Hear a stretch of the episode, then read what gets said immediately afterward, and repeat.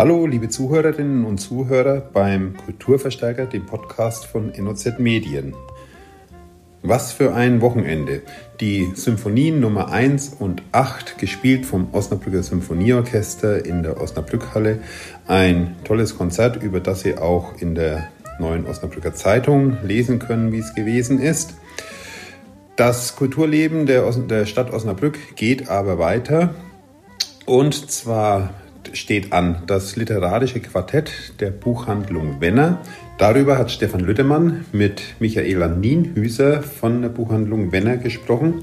Die beiden stellen die vier Romane vor, die bei dem literarischen Quartett besprochen werden. Außerdem steht am kommenden Wochenende das nächste Konzert mit der neuen Hofkapelle Osnabrück auf dem Programm. Das Spezialensemble für Barockmusik spielt dabei ein schwieriges und ja, komplexes Werk, nämlich die Kunst der Fuge von Johann Sebastian Bach. Darüber habe ich mich mit Christian Heinecke, dem Leiter und Geiger dieses Ensembles, unterhalten. Mein Name ist Ralf Döring und ich freue mich, dass Sie zuhören.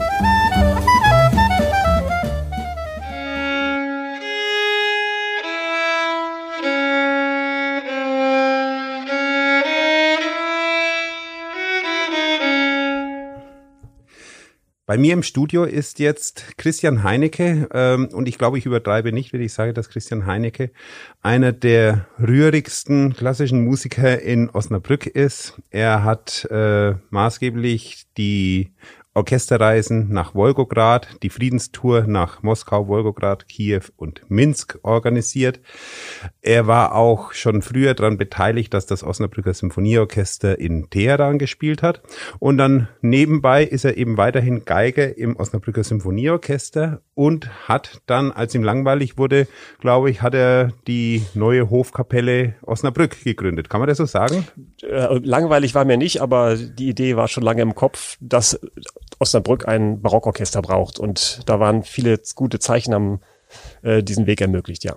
Ja, ähm, darüber haben wir ja in der neuen Osnabrücker Zeitung schon verschiedentlich berichtet und darum soll es jetzt hier auch gar nicht gehen, sondern wir wollen ganz konkret über das nächste Konzert sprechen, das am am 13. März in Bad Iburg im Rittersaal um 20 Uhr stattfindet und am 14. und 15. März äh, im Osnabrücker Schloss, jeweils um 19 Uhr.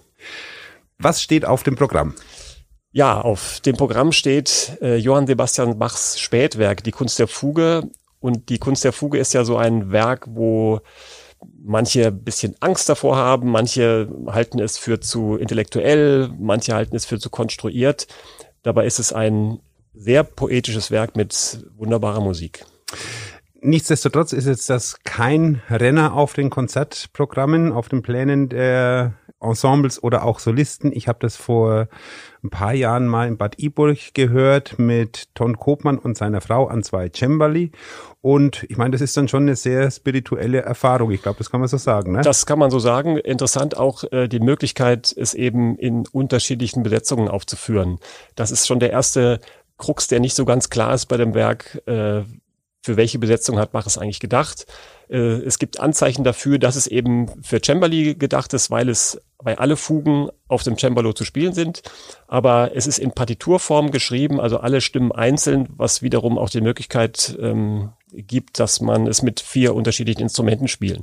Und für diese ähm, Entscheidung haben wir, ja, die haben wir getroffen und wir spielen es mit einem Streichquartett, einem Gampenquartett und einem Blockflötenquartett. Ja, da müssen wir jetzt vielleicht mal ein bisschen ins Detail gehen, ähm, um das aufzudröseln, was Sie mir jetzt eben erzählt haben. Erstmal, das, das Werk heißt Kunst der Fuge. Äh, vielleicht erklären wir erstmal oder können Sie erstmal erklären, was ist eigentlich eine Fuge? Ja, eine Fuge ist gar nicht so was anderes als ein, ein Kanon, äh, den eigentlich, glaube ich, jeder kennt. Zum Beispiel Bruder Jakob, äh, die schöner Kinderkanon. Äh, eine Stimme fängt an zu singen, dann ein paar Takte später kommt die zweite Stimme und noch mal ein paar Takte später kommt die dritte Stimme.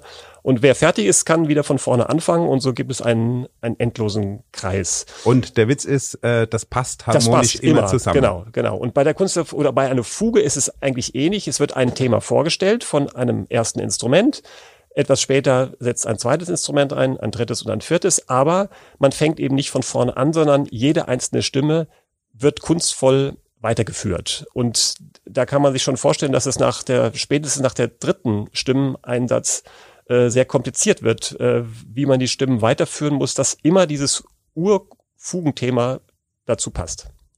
Vielleicht können wir mal äh, einen kleinen Klangeindruck geben. Christian Heinecke hat nämlich seine Geige mitgebracht und in diesem Fall ist es seine Barockgeige. Das heißt also, er spielt beim Osnabrücker Symphonieorchester mit einem anderen Instrument als bei der Osnabrück, äh, bei der neuen Hofkapelle Osnabrück. Vielleicht können Sie ein paar Worte zu den Unterschieden sagen. Ja, der, der größte Unterschied ist eigentlich, den jeder hören kann. Äh, das äh, Instrument ist etwa einen halben Ton tiefer gestimmt äh, als ein modernes Instrument. Der Kammerton A war damals nicht so festgelegt, sage ich mal, europaweit, wie das heute ist. Heute spielen alle Orchester zwischen 440 Hertz und 443 Hertz den Kammerton A. Und damals hat man sich, oder mittlerweile hat man sich auch etwas geeinigt, dass der, der Kammerton A 415 Hertz ist. Das ist also etwa einen, einen halben Ton tiefer.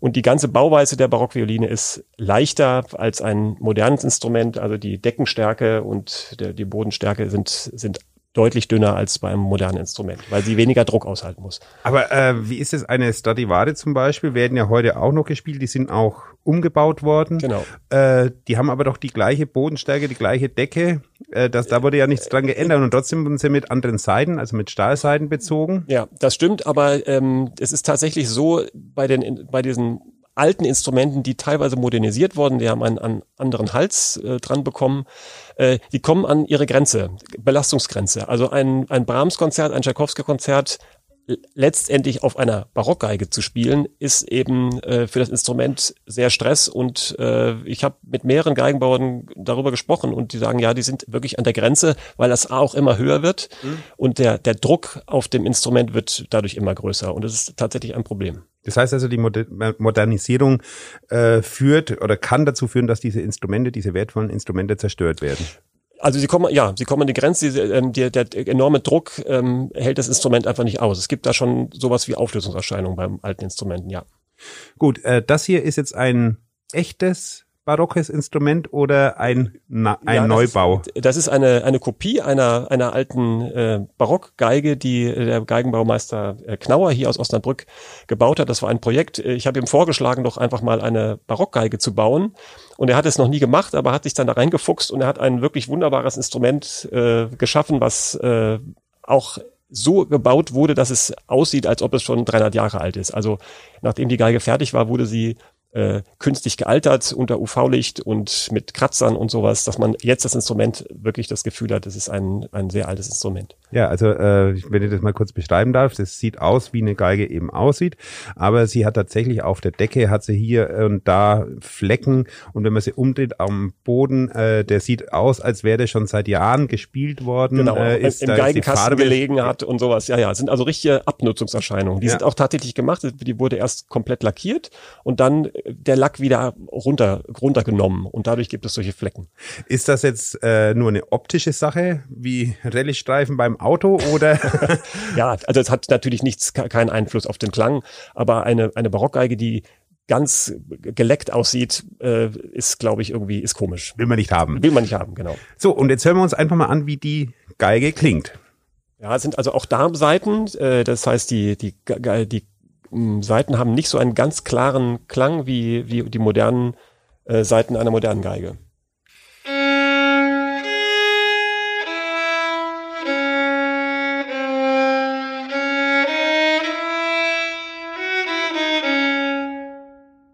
Das war jetzt das Thema, die, das erste Motiv, mit dem die Kunst der Fuge beginnt und das die Grundlage für all das ist, was weiterhin in diesem Werk passiert. Genau, das ist das sozusagen das Urthema der Kunst der Fuge.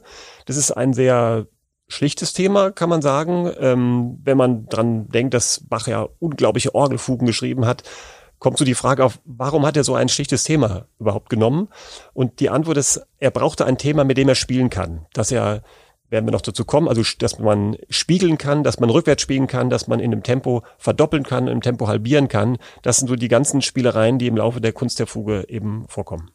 Jetzt haben Sie eben gesagt, äh, Spiegelung, Umkehrung, es gibt den Krebs, äh, also das sind alles so äh, Techniken, mit denen ein Fugenthema bearbeitet wird. Äh, was ist das im Einzelnen? Genau, also Bach fängt an, äh, das Urthema vorzustellen in einer ersten Fuge. Äh, und in der zweiten Fuge nimmt er auch dieses Urthema wieder, aber er zeigt mit der zweiten Fuge, die Fuge könnte auch ganz anders sein. Also benutzt das gleiche Thema, entwickelt aber eine komplett andere Fuge in dem Gesamtzusammenhang. Das ist äh, schon verrückt. Und in der dritten und vierten Fuge nimmt er ähm, das Thema und spiegelt es. Und das ist eben eine, eine ganz verrückte Sache. Dazu muss man gar, gar keine Noten ähm, können, sondern wenn man sich vorstellt, ist es eine, eine Notenzeile und man fügt unter diese Notenzeile eine Spiegelung, eine Spiegelachse ein und spiegelt alles nach unten. So wird jeder Ton, der im oberen System hoch ist, im unteren System tief im oberen System ein tiefer Ton wird unten hoch. Eine Abwärtsbewegung äh, im oberen ähm, Abschnitt bedeutet ein Aufstieg im unteren äh, Segment. Und das Verrückte ist eben, dass das Urthema und die Spielung auch beides zusammenpasst. Man kann es beides zusammenspielen. Das können wir jetzt hier leider nicht demonstrieren, denn Christian Heinecke hat nur eine Geige dabei und äh, ich könnte jetzt versuchen, da eine zweite Stimme zu, zu singen, äh, zu singen ja. aber das möchte ich den Zuhörern doch ersparen. Aber wir hören uns mal an, vielleicht nochmal so im Vergleich, wie das Thema in der Urgestalt klingt ja. und dann, wie es in der Spiegelung klingt.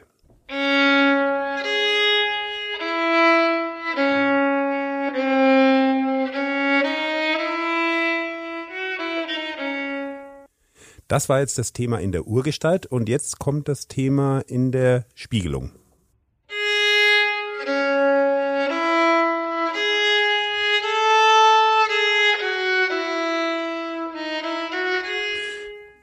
Ja, ich glaube, das ähm, wird schon deutlich, dass es äh, vom, vom Rhythmus her ist es das gleiche, genau wie, das, gleiche, wie, ja. wie, die, wie die Urgestalt. Ja. Und eben, äh, wenn man das gegenüberstellt, dann wird schon, glaube ich, auch deutlich, dass das gleiche gemeint ist, aber eben umgekehrt. Ähm, nun weiß man von Bach, dass er viele solche kontrapunktischen äh, Tüfteleien äh, gemacht hat. Also Beispiel sind auch die Goldberg-Variationen, ja. die strukturiert sind durch verschiedene Kanons. Ähm, das klingt ja jetzt erstmal, äh, wenn man darüber spricht, klingt das wie so eine, wirklich so, so, so eine Tüftelei für einen Schreibtisch. Ja, das ist, wäre auch interessant für mich zu wissen, wie er das gemacht hat. Ich glaube, dass eine unglaubliche mentale Vorbereitung ähm, dazu gehört, äh, man kann nicht einfach anfangen zu komponieren, sondern man muss überlegen, ein Thema sich ausdenken, was was möglich ist mit einem Thema. Und äh, das geht ja noch weiter, dass er das Thema dann variiert hat und das Thema auch in der, in der Zeitabfolge verdoppelt hat oder halbiert hat. Ähm, und dann alles zusammengebracht äh, hat und ab und zu sogar noch neue Themen eingefügt hat, ist es für mich ein absolutes Rätsel, wie das möglich ist, sowas zu komponieren. Hat er das tatsächlich für den Gebrauch im Konzert geschrieben oder war das mehr so eine, so eine private Beschäftigung? Ja, da führen auch die Meinungen auseinander. Also ähm, Karl Philipp Emanuel Bach hat ja diese, die unvollendete äh, Fugen ähm, vermarktet und hat dabei äh, einen entscheidenden Fehler gemacht. Äh, er hat es als Lehrwerk verkauft und nach seinen eigenen Angaben wurden davon nur 30 Stück verkauft. Ähm, noch nicht mal der Name Kunst der Fuge ist wahrscheinlich von Johann Sebastian Bach, sondern von Karl Philipp Emanuel, von seinem ähm, wahrscheinlich berühmtesten Sohn. Vielleicht hätte Johann Sebastian Bach es einfach ähm, seinen fünften Teil seiner Klavierwerke ähm, genannt und gar nicht Kunst der Fuge. Aber das ist alles Spekulation. Was keine Spekulation ist, ist, dass Karl Philipp Emanuel Bach ja zu der letzten Fuge äh, etwas geschrieben hat, nämlich dieser Satz, äh, über diesen Takten verstarb der Meister, glaube ich. Ja, so das ist schon auch schon eine, eine wunderbare ähm, Sache, die das einfach nicht stimmt. Also man weiß heute, dass äh, Johann Sebastian Bach das, die Kunst der Fuge einfach zur Seite gelegt hatte, weil er was anderes äh, zu tun hatte. Ähm, man sagt heute, etwa zehn Jahre vor seinem Tod hat er aufgehört, damit zu komponieren. Das kommt ungefähr in die Zeit der Goldberg-Variationen zusammen, dass er da wohl äh, auch die Kunst der Fuge gearbeitet hat. Und was stimmt, es ist nicht fertig geworden, aber auch da hat schon Karl Philipp äh, einen, einen schönen Trick angewandt, einfach zu sagen, der Meister sozusagen ist hier der, der vom Tod der, der Stift aus der Hand genommen worden. Es ist aber eine Lüge und ähm, Marketing-Gag. Marketing-Gag, ja. Und dass er dann noch den, den Kunst der Fuge als Schlussteil ein Choral angefügt hat mit dem Titel Vor deinen Thron trete ich hiermit, äh, ist noch eine noch ein Kick obendrauf. Äh, Gerade für Ensembles, die sich der historischen Aufführungspraxis widmen, gehört Bach, äh, glaube ich, so zu den essentiellen Komponisten ja. schlechthin. Auf jeden Fall kommt man nicht dran vorbei. Das ist natürlich der deutsche Komponist mit, äh, mit Telemann zusammen, dem, dem man äh, immer wieder spielen muss und auch äh, ja, spielen sollte. Klar, dass äh, der Unterschied zwischen der deutschen Barockmusik und der italienischen Barockmusik ist so, so groß, dass es auch äh, Spaß macht, äh, die gegenüberzustellen in Konzerten zum Beispiel. Wenn man Johann Sebastian Bach als einen deutschen Barockkomponisten bezeichnet, ist das äh, eine Klassifizierung, die wirklich weiterhilft oder ist die nicht so ein bisschen zu eng gefasst? Ich meine, Bach hat französische Konzerte, italienische Konzerte geschrieben. Er hat äh, Werke von Vivaldi für Orgel als Orgelkonzert zum Orgelkonzert umge, äh, umgeschrieben. Ähm, seine seine äh, Orchestersuiten sind eine eigentlich so ein Gang durch die europäische Fall, ja. zeitgenössische Musik. Ja, also damals. das gibt ja so, so einen Spruch, dass die Komponisten damals äh, alles das was für sie interessant war, rausgenommen haben und in ihren eigenen Stil verarbeitet haben. Äh, das ist natürlich die, die Ouvertüren zum Beispiel von Johann Sebastian Bach sind ja ein Beispiel dafür, dass es eine französische Ouvertüre, ein französischer Stil ist, mit den verschiedenen Tanzsätzen dabei. Äh, also da waren die Komponisten, glaube ich, immer schon, so wie heute auch sind, Augen offen halten und Ohren offen halten und gucken, äh, was ist schön, was interessant, wie kann ich was verarbeiten. Kommen wir nochmal zur Kunst der Fuge. Wir hatten ja eingangs gesagt, da hatte ich die Frage gestellt, ob das nicht eine sehr äh, akademische, eine sehr trockene, eine sehr spröde Angelegenheit ist, äh, die diese Fugen, äh, diese Kontrapunktik zu hören. Machen Sie mir mal Lust auf dieses Konzert. naja, also die, äh, die Lust muss die Musik machen. Wenn Johann Sebastian Bach auf dem Plakat steht, ist es eigentlich ein Grund zu kommen. Und man braucht eben keine Angst davor zu haben, wenn man jetzt das Gefühl, ach du liebe Zeit, ich kann die Umkehrung nicht hören und ich kann den Spiegel nicht hören und die Verdopplung vom Thema. Es ist alles gar nicht schlimm. Ähm, es, es ist immerhin auch trotzdem schöne Musik, die man wunderbar genießen kann. Und wenn man ab und zu denkt, ach, das ist ja das Thema, das erkenne ich wieder und sowas, macht das auch Freude. Und außerdem haben wir einen wunderbaren Moderator und Erklärer dabei, nämlich Götz Alsmann, der allen, die Angst haben vor dem Werk, die Angst nehmen wird. Äh, wie haben sie das geschafft, Götz Alsmann da als Moderator zu verpflichten? Ich, Wobei man, glaube ich, einschränken muss, er ist in Bad Iburg noch nicht dabei, sondern bei den Konzerten. Das ist genau das ist richtig. Das war äh, zu knapp die Zeit. Er konnte ihn nicht an drei Terminen. Dann haben wir ihn an, an den beiden Terminen Samstag und Sonntag äh, in Osnabrück gefragt. Ich habe ihn kennengelernt in der ähm, ähm, Bodenkampfstiftung, die die ähm, Hof, neue Hofkapelle Osnabrück ja fördert, bei einem Geburtstagsständchen sozusagen. Und äh, da bin ich mit ihm ins Gespräch gekommen und habe ihn gefragt, ähm, ob er nicht Lust hat. Äh, diese Sache zu erklären, die ich eigentlich selber machen wollte. Und da hat er sofort seinen Kalender rausgezogen und hat gesagt, da habe ich Lust zu, das mache ich. Und äh, das ist aber jetzt schon, ich glaube, fast zwei Jahre her. Also es ist eine, eine lange Zeit, äh, dass wir das ausgemacht haben, dass es passiert. Ja, aber das ist ja eine spannende Sache. Ich meine, man kennt Götz Alsmann äh, über die Musik, die er selbst macht. Die äh, orientiert sich so am Schlager und am Swing der 40er, 50er Jahre. Er, er ist aber eben auch äh, promovierter Musikwissenschaftler genau.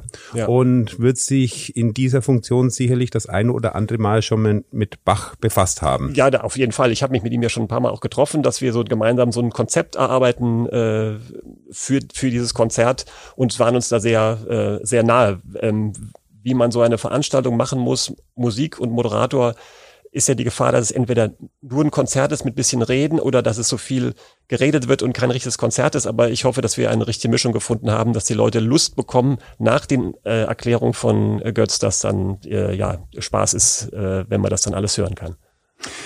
Gut, Herr Heinecke, dann danke ich Ihnen jetzt dafür, dass Sie da waren und uns diese interessanten, spannenden Sachen erzählt haben.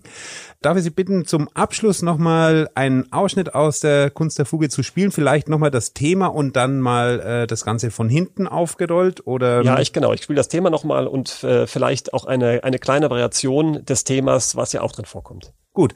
Und im Anschluss gibt's dann nochmal die genauen Konzertdaten und wo man Karten bekommt.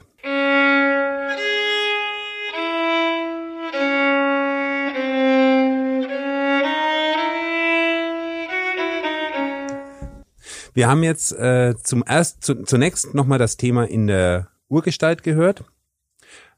Und dann mit einer, einer leichten Variation, die äh, Bach auch benutzt hat.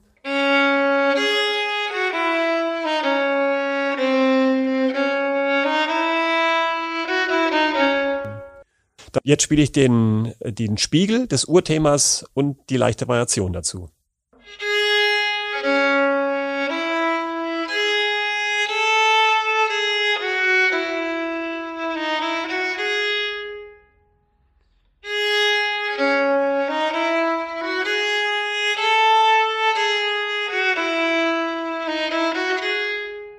Dann gibt's in dieser, in der Kunst der Fuge, also in der letzten Fuge über die Bach geschrieben hat und die, äh, wo er dann das Stück beiseite gelegt hat, da hat er sich selbst hineingebracht. Genau, mit einem ganz ähm, mit einem leichten Trick, den er auch in anderen, zum Beispiel in der Matthäus-Passion gemacht hat.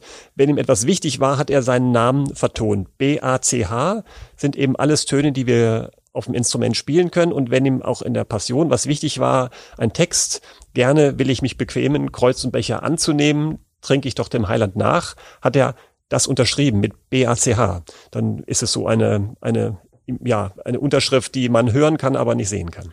Und so hört sich das an.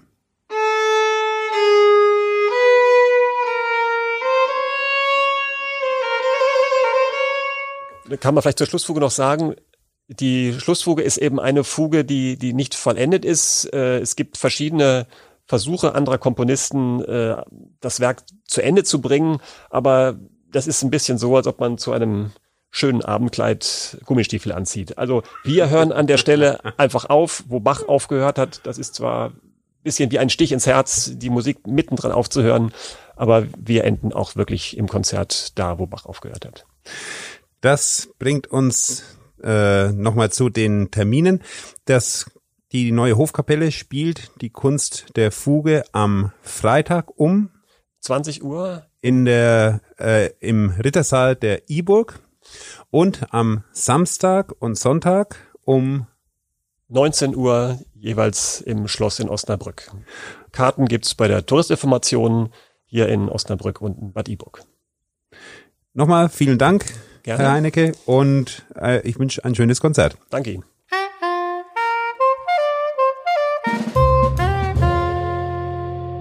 Das literarische Quartett ist der Fernsehklassiker der Literaturkritik, berühmt geworden durch Marcel Reich-Ranitzky unter anderem. Das literarische Quartett gibt es aber nicht nur im Fernsehen, sondern auch in der Osnabrücker Buchhandlung Wenner. Einmal im Jahr lädt die Buchhandlung Wenner zum literarischen Quartett, bei dem vier Literaturkritikerinnen und Literaturkritiker vor Publikum vier Neuerscheinungen des Bücherfrühlings besprechen und vorstellen und kontrovers diskutieren. Heute wollen wir in diesem Podcast schon einmal einen Blick auf diese vier wichtigen Neuerscheinungen des Frühjahrs 2020 werfen. Wir, das ist Michaela Nienhüser von der Buchhandlung Wenner, die jetzt bei mir ist. Sie organisiert und betreut das literarische Quartett in der Buchhandlung. Mein Name ist Stefan Lüdemann. Ich werde am 16. März zu den Diskutanten des Quartetts gehören. Wir werden Ihnen heute die vier Titel schon einmal vorstellen und ein wenig äh, sehen, dass wir über diese Bücher ins Gespräch kommen. Liebe Michaela Nienhüser, Sie beginnen mit dem ersten Titel. Vorweg muss ich aber dazu sagen, dass ich eigentlich nur Co-Organisatorin bin. Eigentlich organisiert es meine Kollegin Frau Wiebke Radke in diesem Jahr. Wunderbar, aber Sie sind es ja seit in den ganzen letzten Jahren gewesen, glaube ich. Nicht? Ja, das stimmt. Wir ja. machen das schon seit 2013 und ja. dieses Jahr zum siebten Mal. Eine Osnabrücker Literaturinstitution. Absolut. Wunderbar. Ähm, und ich glaube, zum vierten Mal begrüßen wir Sie in diesem Jahr. Ja, das freut mich auch sehr. Ein ganz wichtiger Termin immer im Frühjahr für mich und ich freue mich immer auf diesen Abend. Sehr schön. Wir freuen uns, dass wir Sie gewinnen konnten. Ja. Fangen wir an mit dem ersten Titel. Ja. Ein Titel, der, glaube ich, eine ganze Menge Leute ansprechen wird, weil er unglaublich unterhaltsam ist. Es handelt sich um den Titel Die Detektive vom Boot Bazaar von der indischen Publizistin, Journalistin Dipra Annapara. Ähm, die uns in eine namenlose nordindische Stadt entführt. Und mhm. ähm, entführt werden nicht nur wir, sondern in diesem Text auch Kinder. Ja. Ähm, immer mehr Kinder verschwinden und ähm, die Polizei scheint interesslos das Ganze genau. entgegenzunehmen. Es spielt ja in einem Elendsviertel. Es spielt in einem hm. Basti, ähm, mhm. der höchstwahrscheinlich von uns aus als Elendsviertel mhm. wahrgenommen wird. Ja. Ähm, allerdings, ähm, es gibt äh, gemauerte Häuser. Genau. Es gibt, ähm, ähm, wie soll ich sagen, auch mehrere Zimmer in diesen, ja. in diesen Wohnunterkünften. Und Menschen, die dort ihr ganz normales Leben führen. Absolut. Und mhm. Ähm, fast ist es eher ein, eine ein, ein normales Verhältnis ja. in dieser ja. ähm, in dieser Umgebung dieser indischen Stadt. Mhm. Also äh, von Slums zu sprechen wäre, glaube ich, wäre übertrieben. Wäre übertrieben. Wäre falsch, genau. Ja.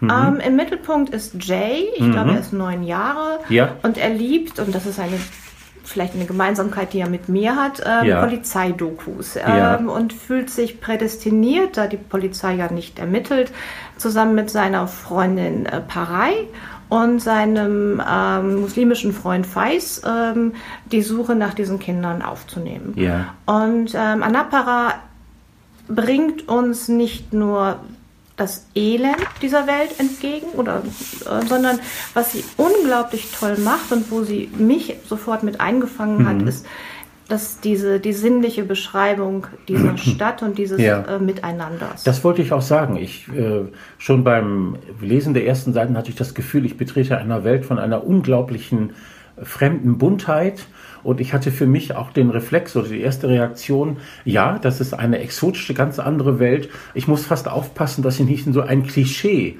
des bunten, fremden, aufregenden anderen verfalle und sozusagen die Augen aufhalte für eine Realität, die in diesem Wohnviertel, in dem Jay wohnt, und auf die Spurensuche geht, ja auch schwierig und problematisch ist. Ne? Ja, da lullt sie uns vielleicht am Anfang ein bisschen mhm. mit ein, mhm. aber umso krasser hinterher mit den Missständen uns aufzurütteln. Das meine ich auch. Und ja. das finde ich gelingt ja. ihr ausgezeichnet, weil ähm, wenn ich sage, sie nimmt uns mit auf diese Reise, ähm, so hat sie uns gefangen genommen und unsere Augen werden dahin geführt, wo es eben in dieser Stadt oder vielleicht auch in dieser Gesellschaft ja. und vielleicht ja. auch nicht nur in unserer in der indischen, sondern auch in der Gesellschaft der Welt insgesamt ja. ähm, einfach tatsächlich hapert und hakt. Und dabei spielt ja auch der Blick aus der Perspektive eines Kindes eine ganz wichtige Rolle. Nicht? Absolut. Mhm. Also das ist das, äh, finde ich, das Stilmittel dieses Romans, dass ja. wir mhm. einfach ähm, in dieser Naivität ja. und in diesem Glauben an das Gute mhm. ähm, mitgenommen werden. Ja. Und ähm, das macht dieses Buch besonders. Auf der anderen Seite wissen äh, Jay und die anderen Kinder ja auch gut umzugehen mit einer Welt, äh, in der beileibe nicht alles mit rechten Dingen zugeht. Man äh, sich überlegen muss, wem man traut, auch in dieser Erwachsenenwelt. Und ich hatte das Gefühl, dass sie bei aller ihrer Kindlichkeit schon mit sehr viel Realismus und manchmal auch so einer kleinen Spur Ausgekochtheit äh, sich in dieser für uns schwierigen oder aus unserer Sicht schwierigen Umwelt bewegen. Ne? Ähm, ja, aber mhm. sie haben auch immer noch den Glauben an die Genies in dieser Welt. Die, die guten Geister. Die guten Geister, ja. die ihnen beistehen ja. und die ihnen helfen. Und das mhm. ist äh, vielleicht auch ähm, etwas, was diesen, dieses Buch oder diesen Roman einfach ja. uns sozusagen, ähm, wie soll ich sagen, uns wegträgt aus unserer Gegenwart mhm. und mitnimmt. Und das, ähm, genau, das finde ich einfach ähm, man könnte vielleicht etwas, etwas ähm, wie soll ich sagen, ähm, es lächerlich machen, indem man eben das als Kinderroman oder ja. als, als Coming-of-Age-Geschichte eben halt erzählt. Ja. Aber ich glaube, es ist einfach nur ein Stilmittel, ja. ähm, damit äh, wir einen ganz anderen Blick bekommen. Ähm, vielleicht noch aus Ihrer Sicht eine letzte Bemerkung, wenn ich Sie darum bitten darf. Es ist ein Roman, man kommt gut hinein, er ist flüssig erzählt, er ist äh, in einem guten Sinne leicht zu lesen, zugänglich zu lesen. Es ist kein Buch, das große Barrieren stellt, aber äh, man sollte sich nicht darauf verlassen, dass es immer nur heiter und freundlich in diesem Buch zugeht, nicht wahr? Nein, ganz im Gegenteil. Mhm. Ähm, das äh, ist ja das, äh, was dieses Buch ausmacht. Dass es ja. eben auf der einen Seite ähm, uns, ähm, wie soll ich sagen, mit einer sehr leichten Art und Weise mhm. eben unterhält. Aber auf der anderen Seite, sobald man das Buch zuschlägt, wird man ja. merken, dass es doch lange in einem nachhalten. Ja. Aus Ihrer Sicht eine wichtige Neuerscheinung dieses Bücherfrühlings? Ähm, auf alle Fälle. Eine, ja. ein, ein, neuer Name in der, in der, indischen Literatur. Wir alle ja. kennen Arundhati Roy. Ähm, Deepa Anapara ist äh, definitiv ein Name, den man auf der Liste halten sollte. Wunderbar. Mhm. Dann würde ich sagen, gehen wir zum nächsten Buch über. Ich darf vielleicht einige einleitende Sätze sagen. Ein, das ist sicherlich wie bei solchen vier Titeln unvermeidlich dann ein abrupter Wechsel von Buch zu Buch. Wir waren eben in Indien jetzt gehen wir in die Ile-de-France, also in der Region rund um Paris. Und in der Ile-de-France äh, wohnt ein Autor, der vor allem im letzten Jahr noch einmal für einen der heftigsten Literaturskandale der letzten Jahre gesorgt hat. Äh, ich spreche von Peter Handke, der 2019 mit dem Literaturnobelpreis ausgezeichnet wurde.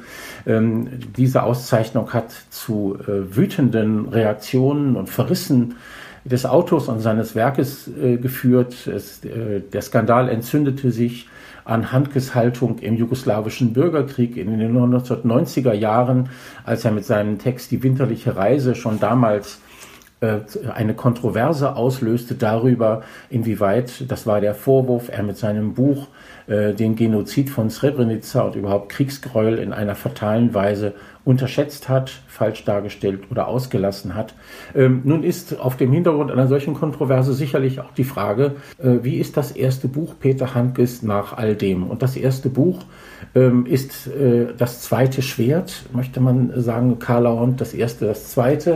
Das zweite Schwert, eine Mai-Geschichte, heißt dieser kleine Roman von Peter Handke, der sich ein wenig liest wie vielleicht ein Nachkömmling äh, des großen Buches Mein Jahr in der Niemandsbucht oder auch erst zu Recht äh, der Obstdiebin, die 2017 erschienen ist.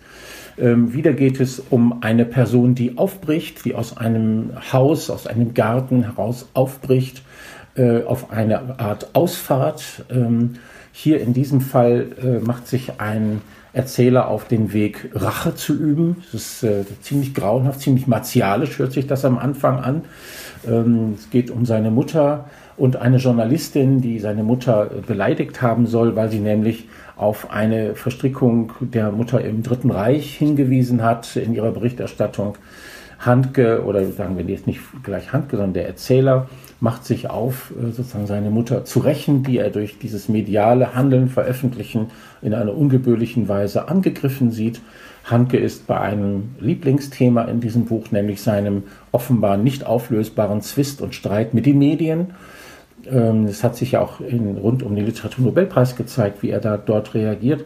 Und er ist bei einem anderen Lieblingsthema in meinen Augen, bei einer Person, die sozusagen wie ein Vagabund, äh, fast wie ein moderner Taugenichts äh, aus einem Heim aufbricht, durch die Landschaft zieht, anderen Menschen begegnet äh, und eigentlich ziellos, muss man sagen, umherwandert. Ähm, die Rachegeschichte zeichnet zuerst so einen Zielpunkt, einen Telos vor, ähm, das aber dann ähm, immer weiter aus dem Visier gerät. Aber liebe Michaela Nienhöser, ähm, ein Handke-Fan sind Sie, glaube ich, nicht. Ne?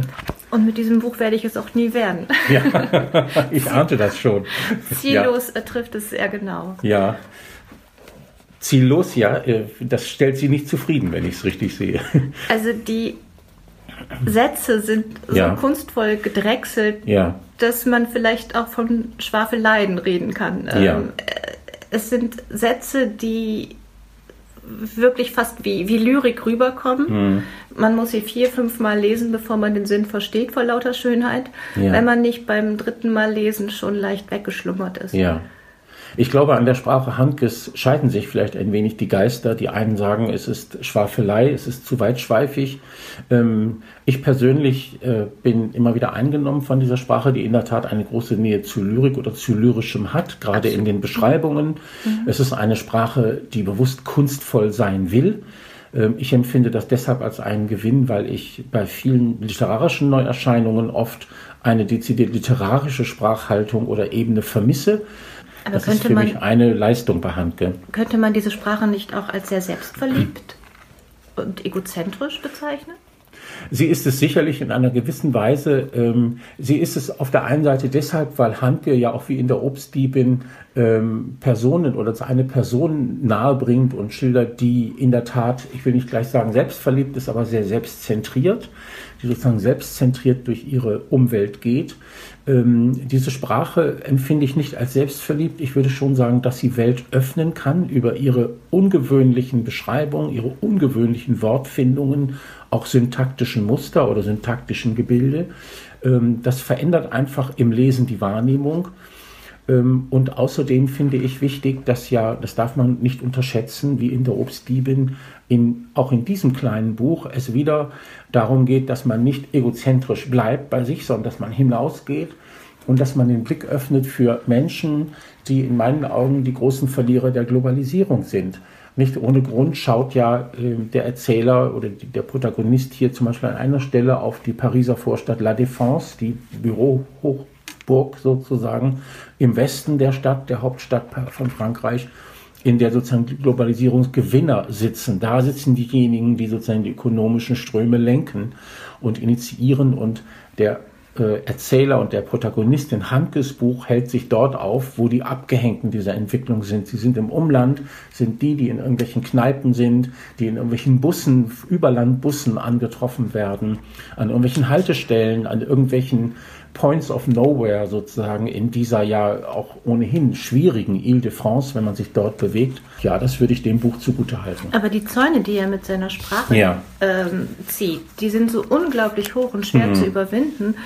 Und so dass er überhaupt nicht im Gegensatz zu der ähm, äh, Deepa Anapara ähm, uns den Blick öffnet, sondern ihn ja. tatsächlich eher ja. mit seiner Sprache verstellt. Ja. Und man hat, so find, finde ich zumindest, ähm, kaum parallel zu seinem eigenen Leben, ja. ähm, kaum Empathie wird empfunden mit seinen, also kann, konnte ich empfinden ja. mit, mit den beschriebenen Personen oder mit der Handlung, sondern ja. ich habe nur eine unglaublich große äh, wie soll ich sagen, eine, eine Darstellung einer, einer verbitterten Person wahrgenommen, hm. die es mir erschwert, ähm, ja. auch nur ansatzweise ähm, ein ja. Gefühl für, für das Buch ja. zu bekommen. Aber wie auch immer, liebe Michaela Nienhüser, wir sehen schon bei diesem kurzen Gespräch, das ist ein Buch, über das es sich zu streiten lohnt. Ich oder bin auch, äh, sehr, sehr, sehr gespannt, wie das äh, nächsten Montag aufgehen Genau, ich wird. auch. ich könnte mir vorstellen, dass es äh, ein, ein, sagen, eine lange Diskussion wird zu diesem Thema. Vielleicht. Gut, kommen wir jetzt zu Maggie Nelson, einer Frau, die vielleicht ähm, genauso um sich selber kreist wie Peter Handke in seinem hm. Buch. Ja. Ähm, allerdings, wie ich finde, auf eine viel empathischere Art und Weise, so dass es mir viel eher gelungen ist, ähm, in ihre Geschichte hineinzukommen. Äh, Maggie Nelson ist in Deutschland vielleicht noch nicht allzu sehr bekannt. Vor einigen Jahren wurde sie sozusagen mit den Argonauten entdeckt. Mhm. Eine Beziehungsgeschichte, ja. wo ein der Erzähler mit einer Person zusammen ist, die mhm. mittendrin das Geschlecht wechselt. Ja. Ähm, das vielleicht auch schon ein bisschen, um sie einzuordnen. Und der deutsche Markt nähert sich Maggie Nelson jetzt in der Rückwärtsbewegung. Ähm, die Roten Stellen ist ihr erstes Prosawerk, nachdem sie einige lyrische Bände herausgebracht ja. hat. Ich glaube 2005 erschienen und ist genremäßig gar nicht so recht einzuordnen. Nein. Es ist ein Memoir, es ist eine, eine True Crime Geschichte. Ja. Es ist die Geschichte der, des Mordes an ihrer Tante Jane. Und äh, Maggie Nelson erzählt uns nun von diesem Trauma, was die Familie erlitten hat. Ähm, sehr beeindruckend, wie ich finde, ähm, zeigt sie auf, dass Gewalterfahrungen, ob selbst erlebt oder eben nur weitergegeben von den Eltern und Großeltern, einen unglaublich großen Einfluss mhm. hat auf mhm. das eigene Leben. Und mhm. das macht das besonders. In der Tat, ähm, es ist ein äh, Buch, das man zunächst für eine sozusagen fast historisierende Kriminalreportage halten kann. Es geht ja um Realfälle ähm, in, in diesem Buch. Mhm. Ähm, auch die Personen, man kann sie googeln, sozusagen, man findet sie. Man, und dann ist das ein Buch, das sich in meinen Augen äh, genremäßig ähm, kaum einordnen, man könnte auch sagen, greifen lässt zunächst einmal. Es ist eine Mischung aus Essay, ähm, Faktenbericht, äh, Gerichtsreportage, Dokumentation und dergleichen mehr. Ähm, das ist ein, äh, ein Charakterzug dieses Buches, das man als eine Stärke oder als eine Schwäche empfinden kann. Ich glaube, da kann man zweierlei Meinung sein. Ich habe eine ganze Weile lang während der Lektüre für mich ein wenig nach der Entscheidung gesucht, die die Autorin ähm, treffen wird, äh, sich irgendwo für, mit dem Genre auch für einen Hauptstrang zu entscheiden. Ich habe mir lange überlegt, geht es jetzt um Gewalt, um Gewalterfahrung, geht es um Feminismus, geht es um ein Frauenschicksal? Wohin geht das am Ende? Aber warum ähm, brauchen wir diese Schubladen? Warum ich, brauchen wir Schubladen, um ein die Qualität eines Buches zu beurteilen? Ich würde jetzt nicht sagen Schubladen. Ich sage das auch jetzt zunächst einmal sehr fragend und sozusagen versuchsweise äh, aus einer Haltung eines Lesers, der sich in dieses Buch hineinbegibt und sich fragt, äh, wo bin ich hier? Und das macht man bei jedem Buch, macht man bei diesem auch. Ähm, ich würde das auch nicht jetzt gleich als, oder ich würde das nicht als eine Schwäche sofort bezeichnen wollen, ähm, aber für mich war das schon beim Lesen eine Frage. Aber wenn ich Sie richtig verstehe, lieber Michaela Nienhüser, sehen Sie das ja als eine Stärke dieses Buches. Nun, ähm, ich habe es so gelesen, dass eine Frau, die hm. Ich-Erzählerin, Orientierung sucht. Ja. Und wir folgen ihr auf ja. dieser Art von Orientierungssuche. Ja. Und sie äh, orientiert sich nicht durchs Lesen, sondern durchs Schreiben. Und ich folge ihr sehr gerne auf dieser Suche ja. nach sich selber, nach den Gründen ihrer eigenen Zerrissenheit, ja. nach den Gründen, warum ihre Mutter so ganz anders mit diesem Verlust ja. umgeht, als ja. zum Beispiel auch ihr Großvater, ein unglaublich gut gezeichneter Zahnarzt in den 90ern. Ähm, das, also wir haben die typischen Familienstrukturen, aber eben halt unter diesem schrecklichen Dach dieses grausigen Verbrechens und ähm, durch das, was der Tod in diese Familie gebracht ja. hat.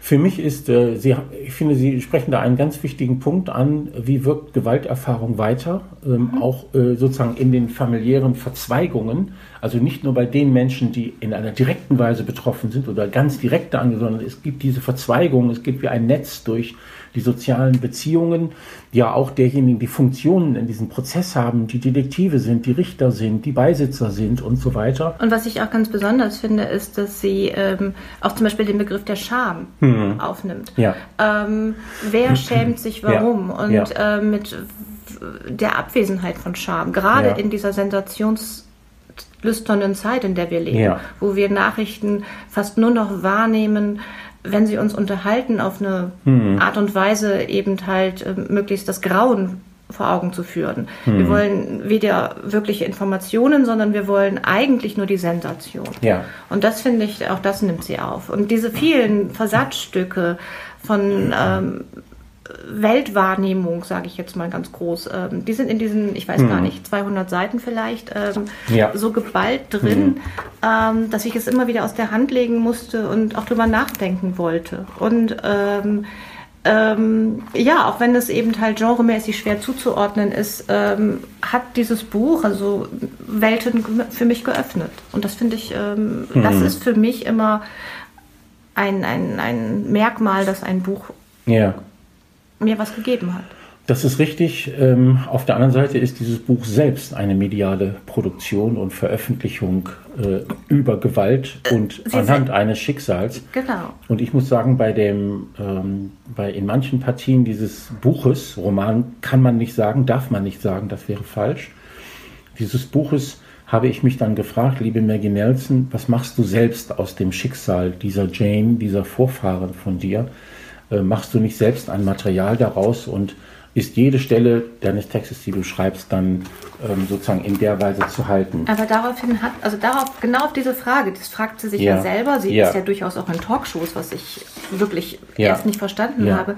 Aber sie antwortet irgendwo, natürlich finde ich diese Stelle nicht, aber mit dem Satz, manchmal muss man Geschichten erzählen. Einfach so. Und das äh, schreibt sie irgendwo ganz weit hinten. Ähm, mhm. Und ähm, und das meine ich auch mit Orientierungssuche. Ich glaube, ja. sie musste das aufschreiben, um für sich ganz lapidar gesagt ja. Dinge klarzukriegen. Auch ein gutes Buch, um über Gewalt und ihre mediale Darstellung nachzudenken und zu reflektieren. Absolut. Mhm, gut. Mhm. Kommen wir vielleicht zum letzten unserer vier Bücher. Ein Buch oder vielleicht, äh, vielleicht sogar das dieser vier Bücher, das man mit dem größten Einverstandensein oder der größten Harmonie lesen kann, das auch so angelegt ist und mich mit diesem Eindruck von Harmonie am Anfang auch ein bisschen aufgeregt hat. es ist Benjamin Mayers Offene See, ähm, ein Roman über einen jungen Mann aus einem äh, britischen Bergwerksquartier äh, oder einer Bergwerksgegend. Robert Appleyard heißt dieser junge Mann, ähm, der ähm, aus einer sozialen Situation herauskommt, in der sich ihm nicht viele Chancen auf Bildung, auf Karriere, auf eine eigene Lebenswahl eröffnen.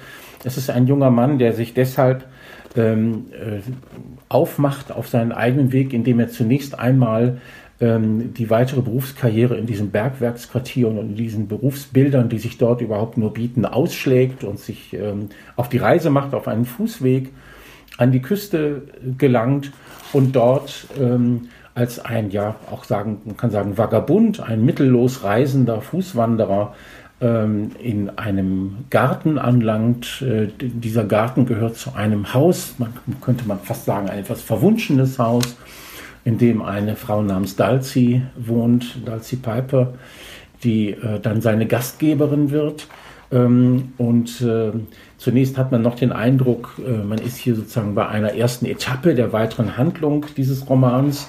Der Weg muss doch irgendwie weitergehen, zumal dann der junge Mann bei dieser Dalzi äh, auch zugleich am Meer, an der Küste, an der Brandung angekommen ist und man sich denkt, ja, jetzt von hier aus könnte es in die große weite Welt gehen, aber ähm, Dalzi wird äh, die Station dieser Reise sein und bleiben und ja eine, liebe Michaela Nienhüser, äh, die dann ja sein Leben auch verändern wird, nicht? Ich glaube, die drei mhm. Monate, die er bei ähm, dieser Frau verbringt und mit der einer eine große Freundschaft nachher verbindet, ja. ähm, sind die Monate, die ihn am meisten prägen. Also ja. quasi sind wir ja. auch hier, auch wenn der junge Mann, ich glaube, er ist 16, 17, 18, ähm, eigentlich tatsächlich schon erwachsen sein sollte. Ähm, aber er ist es aber noch nicht. Genau, eigentlich hm. haben wir auch hier wieder eine Coming-of-Age-Geschichte. Ähm, und äh, was sie, glaube ich, vergessen haben zu sagen, oder ich habe es gerade nicht mitgekriegt, ist, dass es nach dem Zweiten Weltkrieg Richtig, äh, spielt. kurz nach dem Zweiten oder relativ kurz nach genau. dem Zweiten Weltkrieg. Genau, und wenn man ja. ähm, die mhm. Zeit noch so ein bisschen vor Augen hat, war das ja. äh, quasi für die Engländer noch die viel schlimmere Zeit als der Zweite Weltkrieg schlechthin. Die ja. äh, Nahrungsmittel waren viel rationierter, es gab große Schwierigkeiten und der junge Mann kommt aus einer sehr, ähm, wie soll ich sagen, ärmlichen Familie. Ähm, sein Weg ist ihm vorgezeichnet unter Tage. Er wo, was ihn unglaublich beengt und wovor er große Angst hat. Ja. Und nun kommt er in diesen Garten und das ist quasi das Paradies für ihn. Es ja. gibt zu essen, es äh, ist ähm, ähm, voller Möglichkeiten und diese Frau, die er am Anfang als sehr, wie soll ich sagen, merkwürdig, fast als Hexe ja. wahrnimmt, ähm, die gibt ihm eine Geborgenheit, die er bis dato nicht kannte. Allerdings auch eine Geborgenheit, zunächst einmal mit einer gewissen Schroffheit, denn ähm, er muss was tun. Er muss was er tun. muss was tun für sein Geld, hätte ich beinahe gesagt. Er muss was tun. Ihm wird abgewöhnt, sich dauernd zu entschuldigen mhm. und dergleichen mehr. Also mhm. ihm werden so einige, sagen wir mal, Gewohnheiten abgewöhnt mhm. von dieser Dalzi. Und es ist ja eine Frau, äh, bei der man sich sehr schnell fragt, äh, was ist das Lebensgeheimnis dieser Frau? Man spürt, da ist, das ist nicht irgendwer, das ist jemand, der etwas im Hintergrund hat, der doch gewichtige Erfahrungen gemacht hat. Äh, und daraus bezieht das ja eine Spannung. Ne? Ein absoluter Kontrapunkt zu ihm, ja, der genau. eigentlich noch nichts weiß von der Welt, ja. während sie scheinbar alles weiß, ja. abgeklärt ist, sich wirklich kein Deut mehr darum schert, was andere Leute über sie denken, hm. ähm, die ähm, absolut autark lebt und ähm, die genau eben halt hm. ihm, ihm einiges voraus hat. Und deswegen ist er auch voller Respekt. Ja. Und ähm, also ich wäre erstmal überrascht, wenn man, wenn ich zu Gast wäre, erstmal den, den Gartenzaun reparieren müsste. Ja. Ähm, aber er macht das willig und brav. Äh, dann wird ja, wandelt sich ja auch noch einmal die Geschichte dieses jungen Mannes, dieses Robert, zu der Geschichte eines künftigen Autors, nicht? Oder Gelehrten vielleicht. Also man merkt, da entdeckt jemand seine Berufung im Leben. Absolut, genau. Mhm. Einer, also eine Berufung, von der er schon spürte, dass er sie hatte, gleich am ja. Anfang. Ja. Ähm, aber ähm, die ähm, Dalsey gibt ihm quasi das Werkzeug in die Hand, ähm, selbstbewusster ins Leben zu gehen. Ja. Und ich finde, das ist ein Buch, was vielleicht Leute unglaublich, also die, die, die das entdecken werden, die auch ähm, JLK gelesen haben im Sommer auf, oder einen Monat auf dem Land. Ja. Ähm, ein Buch, was einen immer wieder auf sich selber zurückwirft und wo man seinen eigenen Lebensentwurf mhm. nochmal in Frage stellen kann. Ja. Ein sehr persönliches Buch, wie ich finde. Ja. Vielen Dank für diese Einschätzung, Michaela Nienhüser. Das waren die Bücher, über die wir gesprochen haben. Zunächst Deepa Anapara, die Detektive vom Boot Bazar, erschien bei Rowold. 400 Seiten stark ist dieser Band für 24 Euro. Danach Peter Handke, Das zweite Schwert, eine Mai-Geschichte. Die 160 Seiten bei Surkamp ediert kosten 20 Euro. Schließlich Maggie Nelson, Die roten Stellen, Autobiografie eines Prozesses, erschienen bei Hansa Berlin. 224 Seiten. Dieser Band kostet 23 Euro. Und schließlich unser letztes Buch, Benjamin Mayers, Offene See, erschien bei Dumont 270 Seiten zum Kostenpreis von genau 20 Euro. Ja, das sind die vier Bücher, die nächsten Montagabend bei uns in der Buchhandlung, ähm, ich denke mal, sehr kontrovers diskutiert werden. Ich freue mich schon sehr.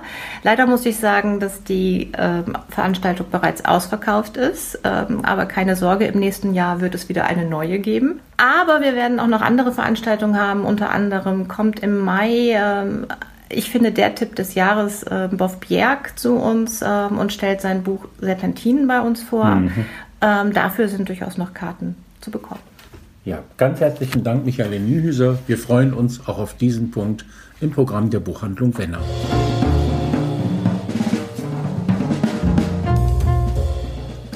Das war der Kulturverstärker vom 10. März in 14 Tagen in der nächsten Ausgabe geht es ausschließlich um den Popsalon, der vom 16. bis 18. April in verschiedenen Locations in Osnabrück stattfindet.